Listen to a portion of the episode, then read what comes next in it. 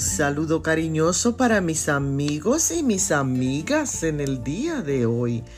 Leo en el libro de Proverbios, el capítulo 14 y el verso 30. La envidia es carcoma de los huesos. ¿Pero qué es la envidia? Tal vez podríamos decir que es el resentimiento o el enojo que experimenta una persona que desea tener lo que otra persona tiene. El envidioso le molesta el éxito o la felicidad del otro.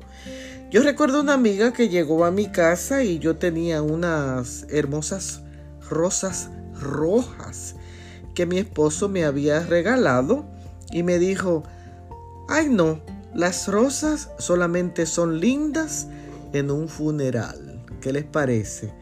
La envidia es considerada una de las emociones más negativas yo he visto anuncios como tenga un cuerpo nuevo con la liposucción y se convertirá en la envidia de sus amigas.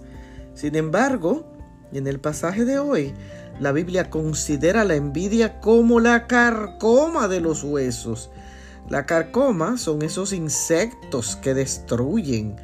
El escritor romano Cicerón decía que nadie que confía en sí mismo envidia la virtud del otro, porque los envidiosos tienen baja autoestima, son infelices con los logros ajenos. Además, la envidia provoca ansiedad, hostilidad, rabia y hasta depresión. No tomes la envidia a la ligera, ni arruines tu vida por ella. Recuérdate que la envidia es carcoma de los huesos. Mantente alejado de ella. Bendiciones.